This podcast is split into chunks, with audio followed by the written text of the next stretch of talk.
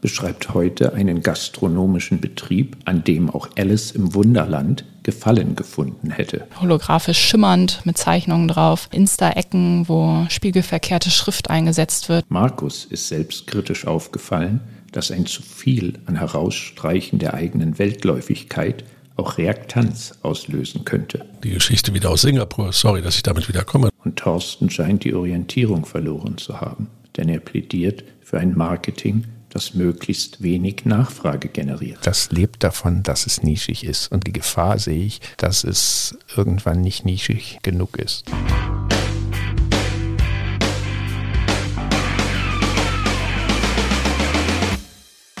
Ich möchte mit euch das neue Zimtschnecken-Gastro-Franchise Cinnamut gerne diskutieren, was in Deutschland im März 2022 gegründet wurde. Die erste Filiale hat letzten Jahres aufgemacht und dann folgten weitere in Städten wie Köln, München, Hamburg, Düsseldorf, Koblenz und viele weitere sollen folgen. Die Filialen machen schätzungsweise monatliche Umsätze zwischen 100 und 150.000, also für Franchise-Nehmer durchaus lukrativ. Und das Spezielle an den Stores ist neben dem Fokus auf Zimtschnecken auch der hohe ästhetische, man könnte sagen Social-Media-Faktor, dass alles sehr Instagrammable ist. Es fängt an bei den Zimtschnecken mit Cremes gefüllt, aufwendig dekoriert, in verschiedensten Sorten, bewegen sich preislich zwischen knapp 4 und 5 Euro. Dann werden die in Kartons verkauft, die wirklich durch die Design sind. Also macht schon was her, wenn man sich die anschaut. Holographisch schimmernd mit Zeichnungen drauf. Die Einrichtung ist auch absolut durchästhetisch designt. Man findet kleine Insta-Ecken, wo spiegelverkehrte Schrift eingesetzt wird, damit das alles schon mal optimiert ist, um es in die digitale Welt zu tragen. Dieses Konzept hat wahnsinnig viel Anklang aufgrund dieser Faktoren gefunden, wurde auch von vielen Influencern aufgegriffen, sodass jetzt diese Neueröffnungen der einzelnen Filialen mit einem Wahnsinnstrubel verbunden sind. Lange Schlangen, alle wollen Cinnamon ausprobieren. Das schließt so ein bisschen an an diese Donut-Welle der vergangenen Jahre, sicherlich aber nochmal ästhetisch zu unterscheiden, wie die jetzt auftreten. Meine Frage an euch, ist es der Blueprint für die System-Gastro in Deutschland, wenn man so auf die deutschen Franchise-Gastro-Unternehmen schaut wie Block Blockhaus, Backwerk, Vapiano. Ich bin absolut beeindruckt von dem Konzept, wie messerscharf das entwickelt wurde oder sich entwickelt hat. Ich finde es frappierend, wie hier der neue Kernnutzen von Food in den Mittelpunkt gestellt wird, nämlich dass man es auf Instagram teilen kann. Das muss man erstmal in dieser Konsequenz tun. Das ist das eine. Und das andere ist natürlich schon dieses nischige Zimtschnecken. Donuts verstehe ich noch wir alle haben gelernt, es gehört zur Grundernährung in Amerika dazu. Warum nicht bei uns? Aber Zimtschnecken, die in den Mittelpunkt zu rücken eines ganzen Ladenkonzeptes, finde ich auf den Punkt. Dann, was mich noch fasziniert, und das begrüße ich, dass man mal wieder richtig Kalorien in den Mittelpunkt stellt. Das ist ja wirklich der Gegenentwurf gegen alle Ernährungstrends, die wir im Moment haben. Von daher ein mutiges Konzept. Die Frage ist, ist das jetzt Blueprint?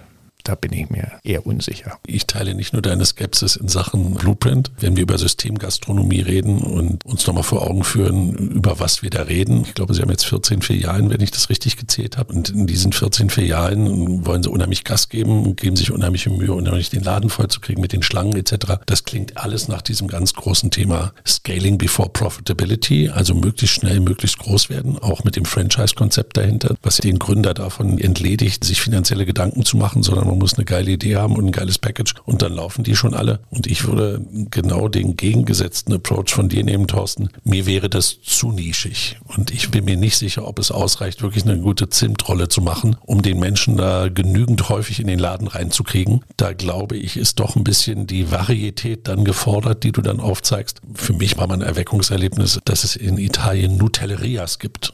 Und eine Nutelleria lebt davon, dass du eben nicht nur einen Crepe kriegst, sondern tausend andere Sachen und die eigentlich dir zeigen, was du mit Nutella machen kannst. Und da verstehe ich dann schon eher diesen Store-Ansatz. Ich finde das eine sehr Foodie-mäßig. Ich finde das cool. Ich finde auch der FOMO wird gut gespielt mit dem, was du beschrieben hast, Anna. Aber die Donutläden, die Schlangen sind auch sehr viel kürzer geworden in den letzten Monaten. Und ich weiß nicht, wie lange man da spielen kann, dass das wirklich so eine Euphorie auslöst. Und deswegen sehe ich es eher skeptisch und mir fast ein bisschen zu sehr auf den Gedanken Gedanken gespielt, wir wollen Blueprint sein, als es wirklich sein zu können. Die Marke überzeugt mich total. Ich finde, das ist wirklich richtig schön durchdacht und mich spricht das auch total an. Man hat bislang durchweg nur Positives gehört von den Stores. Was mich aber ein bisschen stört daran ist, dass man kauft ja nicht nur die Zimtschnecke, sondern man kauft das Erlebnis in diesem Store verbunden und ich glaube, das ist wirklich ein Hauptfaktor, dass ich sagen kann, ich war da, ich habe das Foto gemacht, ich lade es hoch und ich frage mich, wie lange hat das einen Bestand als einziger Grund, warum ich diese Läden aufsuche. Und da können die Zimtschnecken, also die sind sicherlich gut, aber ich frage mich, ob das sozusagen den Mehrwert rechtfertigt, immer wieder in die Stores zu gehen.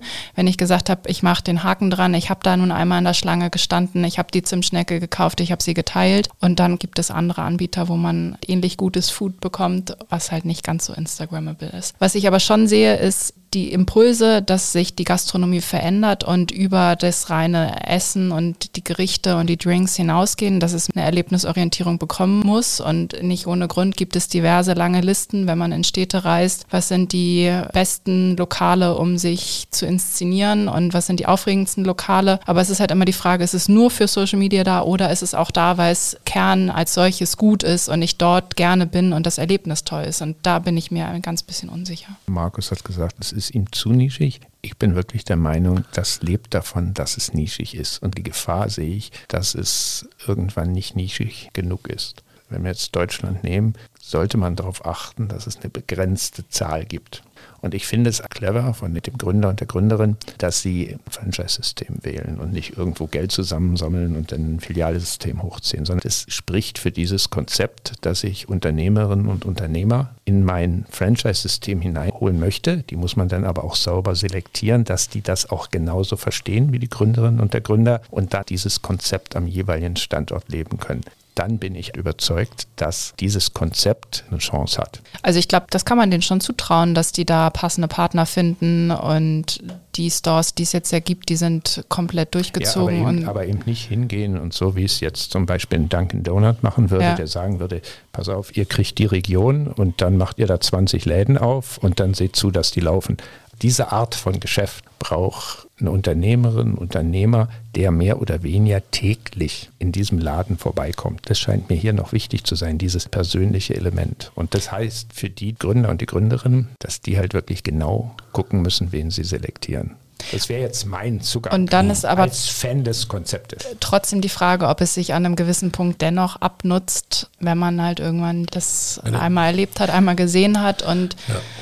Ich sehe aber trotzdem den Unterschied, den du auch beschreibst zu den Donutläden. Also gerade wenn man an Royal Donut denkt, die bei über 200 Filialen in kürzester Zeit waren. Und das, wo es ja darum geht, dass man einfach die Rohlinge nehmen kann, jeder kann die beschmieren oder dekorieren. Und das war sozusagen keine Voraussetzung, was du dort mitbringen musst. Also da, da ist sicherlich ein Unterschied zu erkennen also, und das sieht man jetzt auch, wie die Stores zumachen. Also typischerweise muss man so ein Franchise-Konzept, das hat ja immer ein Riesenproblem. Das Franchising funktioniert immer dann extrem gut, wenn quasi jeder weiß, es läuft. Dann möchte jeder ein Franchise haben. Das ist aber die hintere Phase dieses Lebenszyklus. Und jetzt momentan brauchst du, und da gebe ich Thorsten recht, brauchst du wenige, die hochmotiviert reingehen und auch ein verdammtes Risiko nehmen. Ich meine, die nehmen ja Geld in die Hand, die suchen sich einen Standort. Die sind hier in einer, die sind in Oberhausen im Shoppingcenter drin, das kostet ein Heidengeld oder in Berlin Mitte. Also das ist alles nicht günstig. Und diese Lebenszyklusdenke, die dahinter ist, ist immer eine ganz schwierige Geschichte, das abzugrenzen. Klar, Zimtschnecken sind was Leckeres, ja, ich oute mich jetzt wieder hier.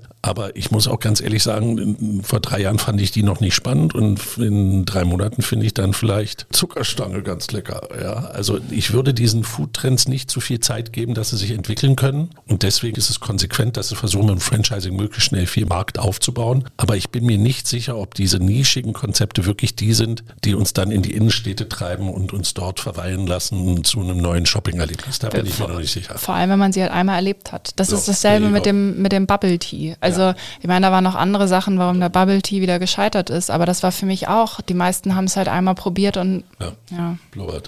Ja, im Gegensatz zu Bubble Tea sind diese Zimtschnecken auch leckerer für ja. ältere Menschen.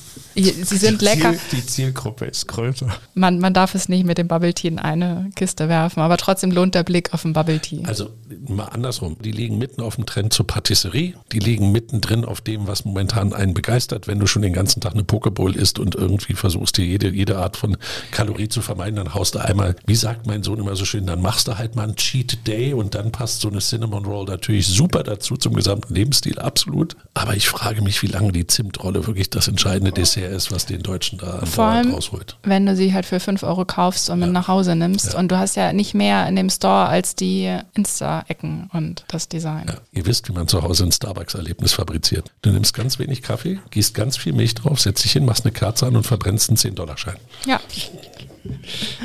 Aber muss dann noch das WLAN, das, das gehört dazu. Den Namen falsch draufschreiben, dann hast Genau. du es zusammen. Genau.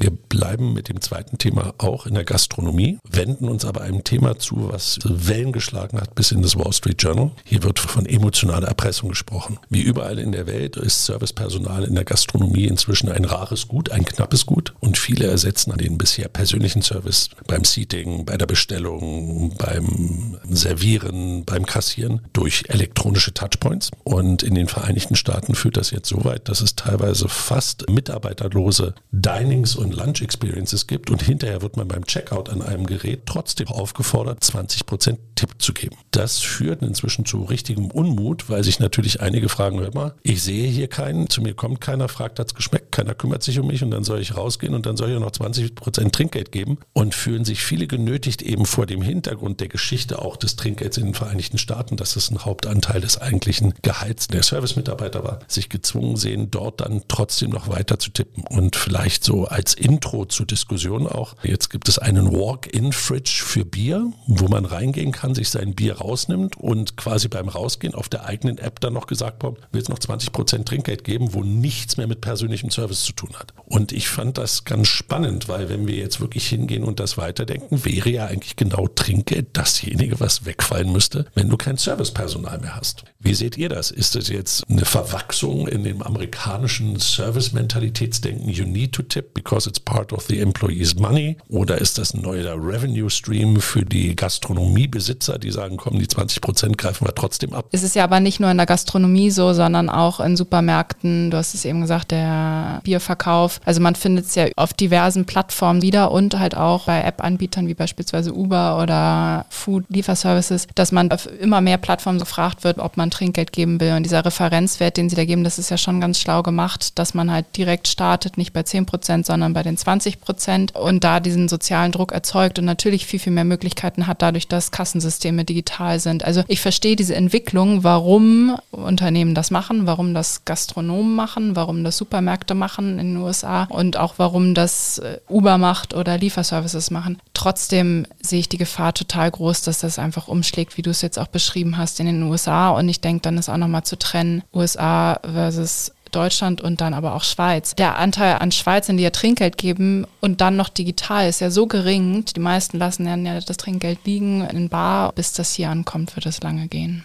Das Interessante ist ja, in Amerika haben sie ja sozusagen das Trinkgeldgeben erfunden, wie wir es heute Ja. kennen. Das war Eckpfeiler der amerikanischen Servicekultur. Aufgrund dieser ganzen Entwicklungen, die wir in den letzten Jahren haben beobachten können, ist es immer mehr aufgeweicht worden. Dass man bei Uber Trinkgeld geben kann, ist zwei oder drei Jahre alt. Es gab Zeiten, da war das bei Uber nicht mit einkalkuliert und dann wurde da auch kein Trinkgeld gegeben.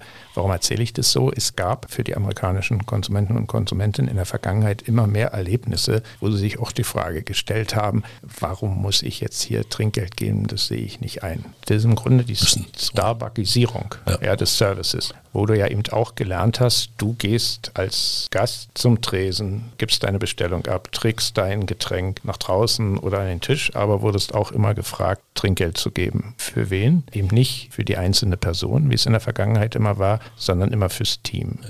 Und darauf spekulieren die natürlich. Die Gastroanbieter sagen, das kommt dann den Mitarbeitern, die wir noch haben, zugute. Also es sind quasi die, die nicht mehr im Servicekontakt sind, aber trotzdem noch kochen, die kriegen dann dieses Trinkgeld. Da kann man auch sagen, na, da wird die Gehaltserhöhung für den Koch quasi finanziert über das Trinkgeld, was eigentlich hier an jemand anders gerichtet war. Ich finde es schon interessant, dass man versucht, eigentlich einen Habitus zu halten, um eine Zahlungsbereitschaft abzugreifen und damit auch so einen sozialen Druck aufzubauen. Du hast immer getippt, das machst du jetzt mal schön weiter, weil da gibt es ja, immer noch Menschen, die daran leben wollen. Genau, die Amerikaner haben in der Vergangenheit argumentiert, Trinkgeld geben ist klar Ausdruck deiner Zufriedenheit. Vor allem aber ist es ein Instrument, um Service-Mitarbeitende zu kontrollieren. Ja, weil du dem einzelnen Menschen Trinkgeld gibst in einer bestimmten Höhe, wird der freundlich zu dir sein? Wird er seinen Job machen? Wird er sich um dich kümmern? Das ist eigentlich der uramerikanische Deal. Und der wurde natürlich durch diese Starbuckisierung aufgeweicht. Und im Grunde passierte da etwas, was vollkommen unamerikanisch ist. Die Individualisierung wurde rausgenommen und es wurde kollektivistischer. Das hat vielen Amerikanern schon gar nicht geschmeckt, dass man jetzt da irgendwie einer Gruppe Trinkgeld geben sollte. Und ich sehe die Entwicklung auch in Amerika nicht, dass die in der Richtung weitergeht, sondern die Amerikaner werden sich in ihrem Trinkgeldverhalten uns anpassen. Ja. Es wird immer mehr gefordert, dass eine Service Charge von vornherein drauf ist. Das sieht man auch immer mehr, weil offensichtlich viele Amerikaner das Spiel einfach nicht mehr mitmachen. Und dann gehst du halt hin und sagst, klar, pack die 25 Prozent von vornherein drauf, die weise ich aus und dann ist das Thema geklärt, da wird kein Trinkgeld mehr gegeben. Umso mehr ist es für mich eine Geschichte, gerade wenn man aus dem europäischen Raum kommt, du hast es angesprochen, Hanna, dann kann man über die Trinkgeldkultur in Europa auch nochmal diskutieren und dann landest du dann bei einer ganz anderen Brille. Da fragt man sich dann teilweise, warum soll ich überhaupt? In dem Trinkgeldthema hängt noch mehr drin. Das ist das kulturelle Element, dass wir diese Ich-Gesellschaften haben, extrem in die USA, aber auch bei uns wir neigen natürlich in Deutschland und der Schweiz schon noch dazu, Trinkgeld zu geben. Und auf Seiten der Service-Mitarbeiter und Mitarbeiterinnen wird das auch erwartet. Zumindest vor einigen Jahrzehnten. Als ich noch im Service gejobbt habe, da war das klare Erwartung von mir, dass ich Trinkgeld für meinen Service-Job bekommen habe. Aber du knüpfst es halt hier auch immer an den menschlichen Kontakt. Also der ist Voraussetzung und das Misstrauen ist, glaube ich, hier viel größer, dass du denkst, wenn du jetzt digital zahlst, kommt es nicht an bei der jeweiligen Servicekraft. Deswegen das ist ja hier der, die Tendenz zur Barzahlung, Barzahlung beim Trinkgeld.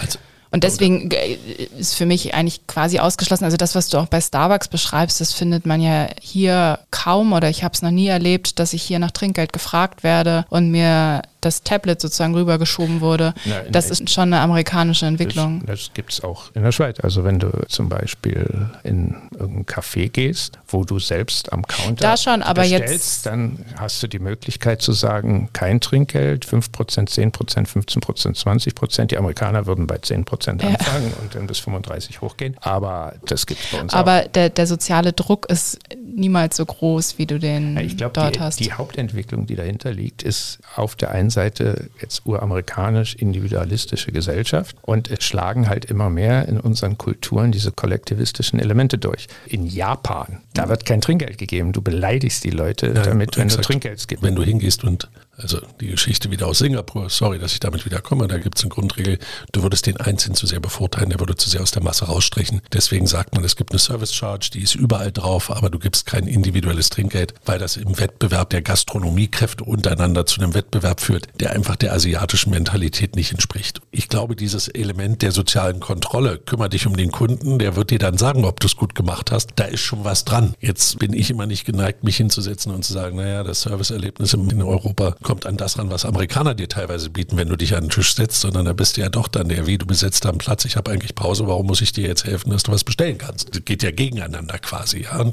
Ich wäre ja froh, wenn mich nicht einer pampig bedienen würde, sondern Automat und mir einfach mein Zeug gibt. Und dann würdest du ihm eher Nee, dann bin ich zufrieden. Aber dann ja. gibt es in beiden Fällen kein Trinkgeld. Ja? Also, also es braucht schon die. Ja, wir, ja. wir, wir, als Europäer haben da grundsätzlich ein Problem, Trinkgeld zu geben. Ja. Das geht uns einfach grundsätzlich gegen den Strich.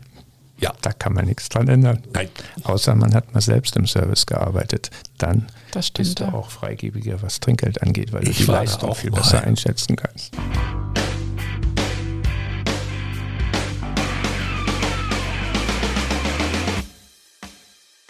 Ich habe die große Freude, in unser drittes Thema heute einführen zu dürfen. Boris Dolkani hatte ein tolles Jahr. Er hat Preise ohne Ende bekommen für seinen Job, den er in den letzten Jahren gemacht hat. Mitte 22 hat er den Titel bekommen Brand Manager of the Year. Ende 22 den Titel CMO of the Year und im Frühjahr 23 wurde seine Marke, die er betreut, nämlich Bosch, mit dem Titel Best of the Best Brands ausgezeichnet, zusammen mit Nivea und Lego. Warum ist es so? Die Marketing-Community weiß es. Es gibt seit ungefähr vier Jahren eine Kampagne mit dem Titel Like a Bosch. Ich vermute, einer der Gründe, warum Boris Dolkani so mit Preisen überhäuft wurde, war, dass es sich im Kern um B2B-Werbung handelt. Also, dass wir hier einen Werbefilm haben oder inzwischen ja eine ganze Kampagne, die doch für eine Marke Werbung macht, die ihr Geschäft mehr oder weniger im B2B-Bereich macht. Gestartet ist man damals mit einem wunderschönen Werbefilm zu IoT. Internet of Things, wo gezeigt würde, wo überall Bosch drin sitzt und wie das perfekte Heim funktioniert, wenn man halt mit Bosch-Produkten ausgerüstet ist. Dann kamen Themen dran wie Sustainability und im deutschsprachigen Raum haben wir alle zur Kenntnis genommen, dass die Fantastischen Vier für Bosch aktiv waren im letzten Jahr und sich damit beschäftigt haben, wie sie ihre Bude smart bekommen. In dem Kontext möchte ich euch die Frage stellen, ist es jetzt angezeigt, dass wenn man im B2B-Marketingfeld unterwegs ist, dass man jetzt sich vielleicht auch mal hinsetzt und sagt, vielleicht gar nicht so schlecht, wenn wir auch mal einen richtig guten Werbefilm drehen? Oder kommt man auch in Zukunft ohne Werbefilme aus im B2B-Marketing? Ich finde diesen Bosch-Zugang, den du formuliert hast, finde ich super spannend, weil es ja wirklich bis zur Lichtmaschine im Auto geht. Also auch wirklich damit auch Kreise zieht, wo man als Kunde nicht unbedingt dran denkt. Mir kommt dann immer in den Sinn, dass wir vorher auch schon Ingredient Branding hatten. Wir hatten es neulich mit Intel schon. Aber dieses ganze Thema, dass wir uns mit der Kommunikation im B2B-Bereich stärker auseinandersetzen müssen, glaube ich, ist eine ganz wichtige. Und ich würde gerne noch einen dazu tun. Und das ist die Diskussion, die man vielfach hört. B2B wäre zu rational und wäre zu sehr auf funktionale Vorteile bedacht. Und ich glaube, glaube, was da gerade passiert, ist eine ganz logische Entwicklung, die ich nur begrüßen kann, dass man sich stärker damit auseinandersetzt, was wirklich die relevanten Vorteile für wen an einem Produkt sind. Und wir wissen alle, B2B bedeutet Buying Center, bedeutet bestimmte Menschen, die über bestimmte Bereiche der Entscheidung eines Unternehmens mitgestalten. Und wenn ich jetzt nur an unsere guten Freunde von den Hetis denke und die sich sagen, das Produkterlebnis ist das Größte, dann sind die vielleicht noch nicht auf dem Weg zum Werbespot, aber die Idee, dass derjenige, der mich nutzt, das auch gut finden muss, heißt ja nicht unbedingt, dass ich einen rein funktionalen Vorteil rüberbringe oder zumindest versuche, den Leistungsvorteil so zu kommunizieren, dass er eingängiger ist, als zu sagen, die Total Cost of Ownership bei diesem Truck betragen nur noch 10% dessen, was du vorher bezahlt hast. Du solltest rational entscheiden. Also insofern glaube ich, ist es ein Feld, was super spannend ist und was sich auch entwickelt. Und ich kann das nur begrüßen, wenn dabei kreative Ansätze rauskommen, wie jetzt zum Beispiel bei Like a Bosch, dann finde ich das großartig. Die Emotionalität ist da natürlich ein Faktor und ich finde es auch gut, dass man mehr darüber nachdenkt, wer ist denn überhaupt die Person, die man da ansprechen will und die kann genauso emotional sein wie im B2C-Marketing. Das sehe ich genau gleich. Was ich natürlich schön finde, ist an dieser Bosch-Kampagne, dass es B2C und B2B verknüpft und ich glaube, da gibt es noch andere Beispiele, wenn man jetzt beispielsweise an, an Spotify denkt, die kriegen es auch wunderbar hin, ihre jährlichen Kampagnen, die sie für die Endkunden, die Hörer gestalten, auch für ihre Werbekunden zu übersetzen und dann auch noch für die jeweiligen Musiker Musiker auf der Plattform. Also dass das dann einfach in einer Tonalität, mit einer Geschichte und mit Emotionalität durchgespielt wird über die verschiedenen Gruppen hinweg und eine Kampagne auch was für eine andere Zielgruppe tun kann. Und da sehe ich den großen Vorteil im Hinblick auch auf die Bosch-Kampagne, dass sich das einfach wunderbar verknüpfen lässt, zusätzlich noch mit Employer Branding, wo sie dann nochmal eine extra Kampagne für die Mitarbeiter entwickelt haben. Also dass man einfach in einer Linie bleibt bei den Kampagnen. Ich weiß aber trotzdem nicht, ob das jetzt sozusagen für jedes B2B-Unternehmen die Lösung ist. Da ist natürlich die Frage dahinter, wer sind denn überhaupt die Menschen, die das Produkt da nutzen. Und ich glaube, da gibt es auch Marken, die sich weniger gut über diese ganz großen Markenkampagnen erzählen lassen, aber wo sich vielleicht andere Tools finden, die man andenken kann. Und das geht dann wieder mehr in Richtung Targeting. Wirklich gezielte Werbung, die auch produktbezogen und emotional sein kann. Also mir selber fallen diverse Beispiele ein, die ich eingespielt bekomme, wenn ich auf YouTube unterwegs bin, die ganz klar meinen Arbeitsbereich ansprechen. Und nochmal auf Like Bosch zurückzukommen, da ist ja ein sehr kreativer kreativer Kern dahinter. Da ist ja eine wirkliche Value Proposition dahinter. Nur Bosch kann dir das bieten. Like a Bosch, das hat eine unheimliche Kraft. Und wenn du die gut durchdeklinieren kannst, dann spielen wir das klassische Marketing-Spiel. Und das heißt, du hast eine Value Proposition, du hast eine Marke, die differenziert. Also nutzt du die Medien, die dazu auch passen. Und wenn das halt in bestimmten Feldern nicht passt, dann kannst du auch meinetwegen eine Dauerwurfsendung heute noch machen, wenn es bei der Zielgruppe ankommt. Und das ist mir wichtig. Ich möchte absolut agnostisch ran, aber ich möchte auch nicht immer B2B hören, das ist Werbung, das machen wir nicht, weil das ist ja nichts. Sondern genau das Gegenteil musst du machen. Du musst dich heute daran gewöhnen, dass du so viele Zugänge zum Kunden hast, die du Gott sei Dank wählen kannst, dass du dir bewusst bist, dass du damit einen echten Unterschied machen kannst. Für mich ist es absolute Pflicht und ich würde da niemanden rausnehmen im B2B-Bereich, um das ganz klar zu Nein. formulieren. Warum haben die es früher nicht gemacht? Vollkommen zu Recht. Streuverluste. Ja. Ohne Ende. Heute, aufgrund der sozialen Medien, YouTube und so weiter und so fort, kannst du es begrenzen. Dann kommst du dazu, dass du sagst, was ist ein mächtiges Instrument, um emotionale Markenwerte zu transportieren, dann ist es einfach der Film. Und diese Unternehmen, über die wir da reden, die B2B-Companies, die machen alle gerne Filme aber eben so Alibi-Filme, sogenannte Image-Filme, ja, die kannst du ja. dir nicht angucken. Einer sieht aus wie der andere. Immer Was eine Drohne über einem Fabrikgebäude. Genau viel zu viel Infos und so weiter. Was wir hier bei Bosch haben, das ist halt echte Werbung. Und ja. das transportiert tatsächlich in origineller Form Botschaften. Das ist einzigartig und so weiter. Und das meine ich, ist schlichtweg die Pflicht heute. Und du hast einen wichtigen Punkt genannt. Ich kann gar nicht so B2B sein, dass ich quasi nur an Nichtmenschen verkaufe, ja, ja. sondern ich habe immer Menschen, die erstmal in meinem Unternehmen arbeiten. Das war dein Stichwort Employer Branding. Und wenn ich Bosch sehe, ist es eine Kampagne, die ist hochattraktiv für die Mitarbeitenden von Bosch, die jetzt schon bei Bosch sind, also Zehntausende von Menschen, die sich bestätigt fühlen, dass sie im richtigen Team spielen. Und dann natürlich ist eine Riesenbotschaft in die ganze Welt hinein, was für ein cooles Unternehmen Bosch ist. Wir sind in IoT vorne dabei, wir kümmern uns um Sustainability und offensichtlich sind wir ein cooler Haufen, wo Nerds cool sind. Und die brauchen ja Nerds ohne Ende. Also von daher ist das heute Pflicht im B2B-Marketing, coole Werbefilme zu drehen. Das glaube ich auch. Ich weiß nur nicht, ob jeder Werbefilm unbedingt viral gehen muss. Darum geht es mir. Ja, das Problem ist eher, dass die meisten nicht viral gehen werden, dass die weil meisten, die einfach zu schlecht sind. Äh, äh, ganz genau, aber es ist auch einfach die Frage, äh, was ist jetzt das erste Ziel dahinter? Ja, viral in der Szene muss es gehen. In der Szene ja, aber muss es immer der Super Bowl-Spot sein? Ja, ich meine, da haben wir auch B2B-Werbung, wenn wir jetzt an Salesforce denken. Ich glaube, in der Community muss es schon fliegen und Emotionen auslösen, aber auf wirklich globaler Ebene, ich glaube nicht, dass jede B2B-Marke die Reichweite braucht. Ja. Aber Community ja. Was man sicher sagen kann, ist, ist, als B2B-Unternehmen kannst du hoch erfolgreich arbeiten, auch ohne irgendwelche Werbespots. Aber ich würde behaupten, ist eine Riesenchance. Heutzutage kannst du halt noch erfolgreicher arbeiten, wenn du diese Chance nutzt.